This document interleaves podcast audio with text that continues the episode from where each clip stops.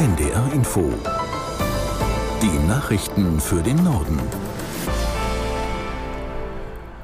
Um 11 Uhr mit Martin Wilhelmi. Nach der Explosion in einem Krankenhaus im Gazastreifen halten die gegenseitigen Schuldzuweisungen an. Ob Israel oder der islamistische Dschihad die Rakete abgeschossen hat, die womöglich hunderte Menschen das Leben kostete, ist unklar. Aus Tel Aviv, Julio Segador. Weltweit herrscht Entsetzen über den Beschuss des Ali Arab Krankenhauses in Gaza City. Unterdessen hat das israelische Militär umfangreiches Videomaterial veröffentlicht, das belegen soll, dass es sich um einen Einschlag einer fehlgeleiteten Rakete handelt, die vom islamischen Dschihad abgefeuert wurde und noch im eigenen Territorium innerhalb des Gazastreifens niederging. Die Terrororganisation Hamas weist diese Darstellung zurück und wirft Israel vor, mit dem Angriff auf ein Krankenhaus das Völkerrecht verletzt zu haben. Der Vorfall unmittelbar vor dem Besuch von US-Präsident Biden in Israel hat auch die Spannungen in der Region verschärft.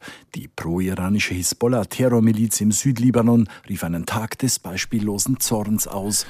Der Raketeneinschlag in das Krankenhaus überschattet den Besuch von US-Präsident Biden. Er ist inzwischen in Tel Aviv eingetroffen. Nach seinen Gesprächen in Israel wollte er eigentlich nach Jordanien weiterreisen.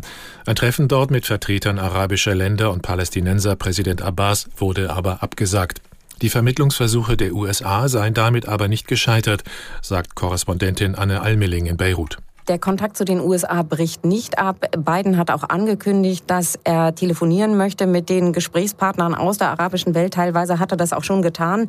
Und der jordanische Außenminister hat die Absage des Gipfels auch allgemein formuliert. Direkt nach Bekanntwerden des Vorfalls ist Palästinenser Präsident Abbas aus Jordanien abgereist, zurückgekehrt nach Ramallah.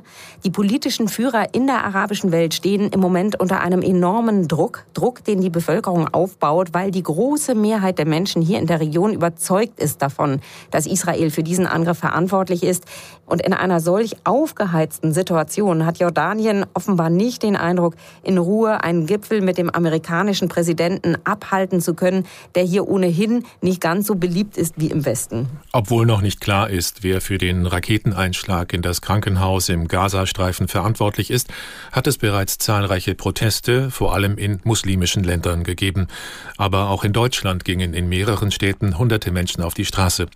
Simone Kienzle aus der NDR Nachrichtenredaktion mit einem Überblick. In Berlin zum Beispiel versammelten sich nach Polizeiangaben etwa 300 Menschen zu einer pro-palästinensischen Mahnwache am Brandenburger Tor. Dabei sei es auch zu tätlichen Angriffen auf Einsatzkräfte gekommen. Proteste wurden auch aus mehreren Städten in Nordrhein-Westfalen und Baden-Württemberg gemeldet. Im Nahen Osten selbst versammelten sich unter anderem in Jordanien, der Türkei und im Irak tausende Demonstranten. Sie schwenkten dabei palästinensische Flaggen und riefen Nieder mit Israel. In Berlin beschäftigt sich heute der Bundestag mit der Frage, wie mit solchen israelfeindlichen Protesten umgegangen werden soll. Die Ampelkoalition hat dazu eine aktuelle Stunde beantragt. Die Abwicklung der gescheiterten Pkw-Maut geht voran. Die Bundesregierung hat 243 Millionen Euro Schadensersatz an die einst vorgesehenen Mautbetreiber ausgezahlt. Auf die Summe hatten sich das Verkehrsministerium und die Betreiber in einem Schiedsverfahren geeinigt. Nach Angaben der deutschen Presseagentur wurde zudem ein Gutachten beauftragt, das Schadensersatzforderungen an den früheren Verkehrsminister Scheuer prüfen soll. Der CDU-Politiker war Minister, als die Maut 2019 vom Europäischen Gerichtshof als rechtswidrig gestoppt wurde. Die FDP hat einen Alternativvorschlag zu den geplanten Kürzungen beim Elterngeld vorgelegt. Der bisherige Gesetzentwurf von Familienministerin Paus sieht vor, das Elterngeld bei Paaren mit einem Jahreseinkommen ab 150.000 Euro zu streichen. Aus Berlin Georg Schwarte. Die FDP-Bundestagsfraktion fordert, dass der Elterngeldanspruch für Paare von jetzt maximal 14 Monaten grundsätzlich auf ein Jahr begrenzt wird. Zuerst hatte darüber der Tagesspiegel berichtet. Das Bundeskabinett hatte dagegen gerade erst auf den Weg gebracht, dass die Einkommensgrenze für einen Elterngeldanspruch von bisher 300.000 Euro zu versteuerndem Jahreseinkommen auf die Hälfte reduziert wird, sodass Gutverdienende künftig nicht mehr in den Genuss dieser staatlichen Leistung kommen.